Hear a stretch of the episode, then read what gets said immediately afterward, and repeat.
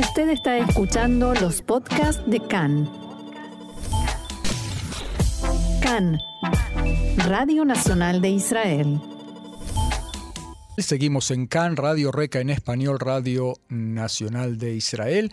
Llegamos a un pequeño momento de fútbol aquí porque todo el Estado de Israel está vibrando desde ayer a la noche con el triunfo de Argentina en el Mundial de Qatar por 2 a 1 frente a Australia y para analizar y ver un poco qué pasó. Estamos en línea con nuestro experto en fútbol argentino y alrededores, Marcos León desde Naharía. Bienvenido, Marcos, una vez más acá en español y felicitaciones. Aquí Qatar. Sí, es decir, usted quédese ahí en el aeropuerto, en, eh, el aeropuerto Ben Gurión, quizás eh, aceptemos mandarlo ahí a, Qatar a cubrir las próximas fases de Argentina. ¿Cómo lo vivió? Esto va avanzando esto. Por eso le digo. ¿eh? Por eso le digo. Cuénteme, cuénteme cómo, se siente hoy. La verdad que feliz como, como mucha gente, ¿no? Eh, en el mundo. Es este asombroso el ya se habla de, los adeptos que tiene Argentina fuera de Argentina. Bueno, yo te quiero eh, contar que eh, acá en, las, en los pasillos de Cannes, con todos sus pisos y, sus pasillos, nos hemos convertido en estrellas prácticamente y no se habla de otra cosa que del gol de Messi. Y yo les agrego que el de Julián Álvarez también. ¿eh? Bueno, por supuesto. Eh, realmente eh, es, eh, la adhesión que ha despertado esta, esta selección en mis años de vida, que no diré cuántos son, pero en mis años de vida no he visto en todo el mundo. Siempre ha habido algún resquemor, alguna cosa, con la típica soberbia argentina y demás, pero esta vez hay como un, un cariño a Messi, con unas ganas de que Messi eh, eh, pueda finalmente levantar esta copa, que yo creo que es eh, algo que no ilusitado, no ha pasado. Sí vimos en otros mundiales desde el 78 se ve la adhesión de un país tan extraño para nosotros como Bangladesh, que son tan fanáticos de la selección como, como cualquier, parece Buenos Aires. Los festejos en Bangladesh tienen enormes banderas y, y se, en las plazas con, con, televisores con pantallas gigantes se juntan a ver los partidos de la selección argentina, nada más, ¿no? Sí, sí, sí. Eh, los festejos y bueno, ni que hablar lo que pasó en Qatar, ¿no? La cantidad de gente que llegó a Qatar. Bueno, acá los comentaristas israelíes decían, nunca hemos visto una cosa así en, las, en, en, los miles de partidos que hemos cubierto, eh, 30.000 argentinos en la cancha y dicen, los argentinos acá jugaron de local. ¿Compartís eso? Sí, sí, sí. Sí, sí, por supuesto. Aparte se escuchaba toda la transmisión, solamente este, se escuchaba la hinchada argentina de fondo. Era la, el pascol de la transmisión era, la hinchada argentina.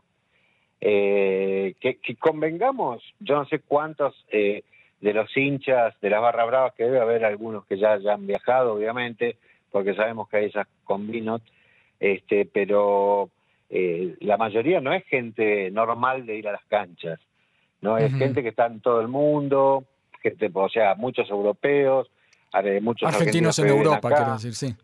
Muchos argentinos que están viviendo en Europa, que están viviendo en otros lados, ¿no? Sí. Eh, o sea que no es el público de cancha típico. Y sin embargo, bueno, se ha escuchado como si fuera la hinchada de, cualquier equipo de Argentina.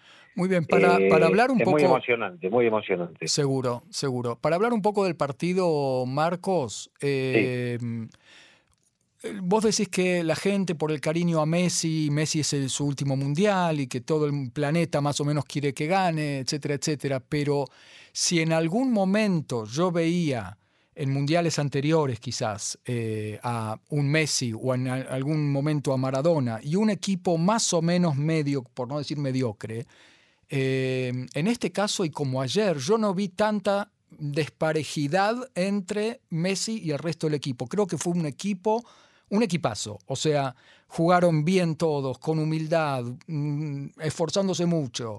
Eh, no sé si vos compartís, yo creo que hubo muchas luminarias ayer, no, no, solamente Messi.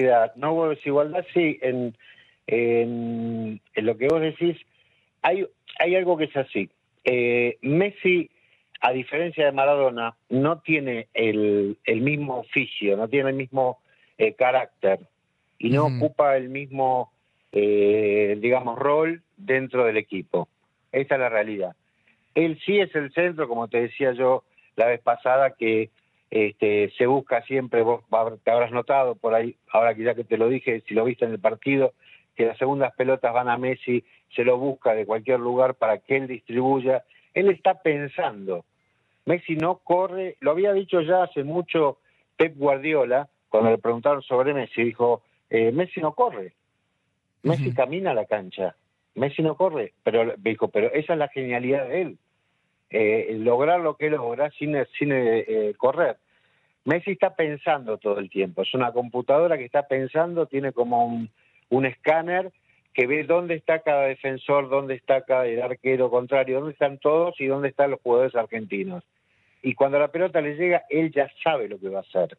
Esta es la diferencia, y era la misma diferencia que tenía Maradona con el resto de los jugadores, que en vez de tienen que pensar qué van a hacer, él ya sabe lo que va a hacer. Por eso vos ves que le recibe la pelota y la larga enseguida, y sabe para dónde largarla. ¿Me explico? Porque ya tiene la idea antes. Entonces, ese medio segundo en el pensamiento, que era el mismo que, le, que tenía Diego, es lo que los hace diferentes, ¿entendés? El saber para qué lado va a ir y el, el que el contrario no sabe para dónde va a ir. Y eso es algo, es un don increíble, ¿no? Sí. Eh, eh, eh hoy en día es, sí el eje del equipo, pero no es eh, el que más va... bueno, obviamente, la definición de ayer se habla de, qué tipo de jugador es, ¿no?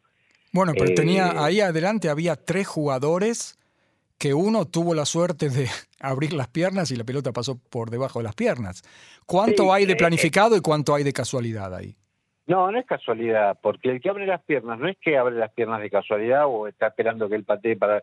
Está queriendo cubrir ese No, la pregunta es cuánto Messi lo ve de antemano eso. ¿Cómo es que justo ve, la línea por la cual va a pasar la pelota? las piernas y que le rebote la pelota. Eso puede pasar. Pero Messi como de, esta, de este tipo de jugadas hace varias por partido. Algunas tiene que entrar. Bueno, ayer, ayer hizo un par de jugadas maradonianas también, que por ahí no prosperaron, pero, pero estaba muy contento Messi mismo, ¿no? Con él mismo, digo. Yo creo que él está encontrando una comodidad Se está encontrando, con, sí, el, sí, con el equipo. Tiene lo que no tuvo Maradona nunca en el equipo, que es este un, guardaespaldas. Hmm. Este, no sé si, si, si notó, y si no, a partir de ahora ¿Cómo? Sí, sí, sí, te escucho, Marcos. Si a partir de ahora empecé a prestar atención, eh, que Messi tiene un guardaespaldas eh, en la cancha que no permite que nadie se lo lleve por delante, ni permite que lo... O que se le escape la pelota, de repente se lo devuelven. No, no, no, no. De, no, De Paul, de hmm. Paul, fíjate, De Paul. Tuvo dos jugadas Messi en que lo, en que lo fueron a buscar y lo, lo cruzaron muy feo y el que va a interpelar al que lo cruza es De Paul, no él. Ajá. O sea, él no se levanta para, para típica este, crítica o, decirle algo. Yo. El que va atrás, antes de que él se levante, incluso el que va a separarlo y a decirle algo es De Paul. Es una cosa de loco. Dos este, palabras de. cuidan, mucho. Sí, sí. Dos palabras, Marcos, del gol de Julián Álvarez, que eh, acá en, eh, en, Cannes los israelíes me dicen: bueno, el, el gol de, el de Julián Álvarez fue un poco de casualidad. Y yo les digo: no. A ver, decime si no tengo razón yo, que lo estuvo trabajando mucho ese gol durante todo el partido. No, tiene nada de casualidad eso. Eso no tiene nada de casualidad. Incluso hubo una, eh, no salió, pero hubo una oportunidad en que los australianos también tuvieron un tiro casi parecido que, el Dibu eh, Martínez este, se, se, sí, se jugó la vida. La pelota y tuvo que salir y le pegó la pelota en el botín al, al jugador de Australia y bueno, salió para otro lado. Pero no son, no son jugadas, son, son presiones. Son presiones. Cuando él va a presionar, va a presionar en serio. En realidad, de vuelta, el que va a presionar no es él. El que lo apura el arquero, que después se lo ve abriendo las manos porque para evitar este, que lo acusen de, algo, eh, es, de nuevo De Paul. De Paul lo apura el arquero y el arquero se batata con la pelota. Y viene Julián Álvarez y, lo hace. Sí, pero cuando yo digo que Julián Álvarez trabajó mucho por ese gol, es porque en todas las jugadas anteriores él, fue, él fue el que, el que presionaba al arquero y a los defensores. fue a presionar y aparte, si te fijas, no es un ángulo fácil el que le pegó. No. No, no, no, eso no fue para nada de casualidad. No era de tocarla. Eh, había que colocar esa pelota. Eh, igualmente yo creo que el mérito que está viendo en esta selección es el espíritu de equipo. Sí, yo también lo vi. El espíritu de equipo. Eh, Hay mucha modestia, nada que ver con la soberbia que hablabas al principio. Fíjate lo que pasó en el partido anterior, en el que Messi tenía que haber recibido el premio de el jugador del partido y él dijo que no, que lo reciba McAllister, que fue el que hizo el primer gol. este, Y eso no existe, no existe en otros lados. Cierto. O sea, esta, esta compañerismo, y hay alegría, vos ves que, los jugadores están contentos, están bien, se defienden, se, no, no hay esos gritos entre uno y otro, se, están cuidando. y, y todos entran también en una maquinaria que armó muy bien Scaloni, ¿no? Bueno, Scaloni es un poco, claro, eso te quería decir, es un poco mérito de él todo esto. Hablábamos la vez pasada de la importancia del técnico. La importancia del técnico, por ejemplo, es, en el, eh, él saca eh, a los cinco minutos que empieza el, segundo tiempo, lo saca al Papu Gómez, y vos decís, ¿cómo va a ser un cambio a los cinco minutos del segundo tiempo? Tiene una explicación. Es la intención de eso, es que el técnico eh, contrario no sepa, digamos, con anterioridad qué es lo que le va a hacer, cómo va a salir a jugar él. Y él, la idea de él lo cambia eh, raramente, porque el Papu estaba jugando en una posición de ofensiva, pone a un, a un tercer eh, volante central. Eh, o sea, pone de nuevo a un, a un defensor. Entonces vos decís, ¿cómo, ¿qué pasa? ¿Argentina se va a ir para atrás? No, cambia el esquema como dijimos la vez pasada. Pasa a jugar con tres de fondo y los dos laterales yéndose para adelante. Eh, esa es el, la mano del técnico. Claro, yo no entendí tanto. Vamos, una, una sola palabra. Ah, bueno, me estoy quedando sin tiempo. Contame qué pasa ahora. ¿Qué pasa con Holanda? Es de temer. A mí, el que no salta es un holandés y toda la historia que tenemos con Holanda, a mí me da miedo lo que va a pasar en el próximo partido. Te resumo, te resumo la, la, historia que tenemos con Holanda. Eh, nosotros, no es Holanda, son Países Bajos, ¿sí? Sí, sí. Eh, no se llama más Holanda, parece. Ok. Este, tenemos, con ellos estuvimos el primer encuentro en el año 74, nos ganaron 4 a 0 Ahí va. En, el, en el Mundial de, Alemania y en el 78 le ganamos nosotros la final en Argentina, que ganamos 3 a 1. Después tuvimos un par de encuentros más donde hubo empate y en, el último fue en, en Brasil, que jugamos la semifinal, ¿te acordás que era, era Argentina, Holanda y Brasil con Alemania, y nosotros fuimos, ahí fue donde, donde pasamos por penales. Eh, pasamos a la final por penales con Alemania y bueno, terminamos perdiendo 1 a 0 y donde Brasil perdió 7 a 1 con Alemania. Una frase de perspectiva porque nos tenemos que ir. ¿Qué pasa en el partido que vamos a jugar ahora? Eh, mira, todos los partidos son finales. Tenemos la gran ventaja que jugamos ayer y eso nos le va a permitir al equipo un poco regenerar eh, estar más, más fresco, porque Argentina al no haber clasificado rápido en la primera, que fue lo que hizo Brasil, en la primera ronda, eh, tuvo que jugar los tres partidos con todos los, con todo el equipo titular.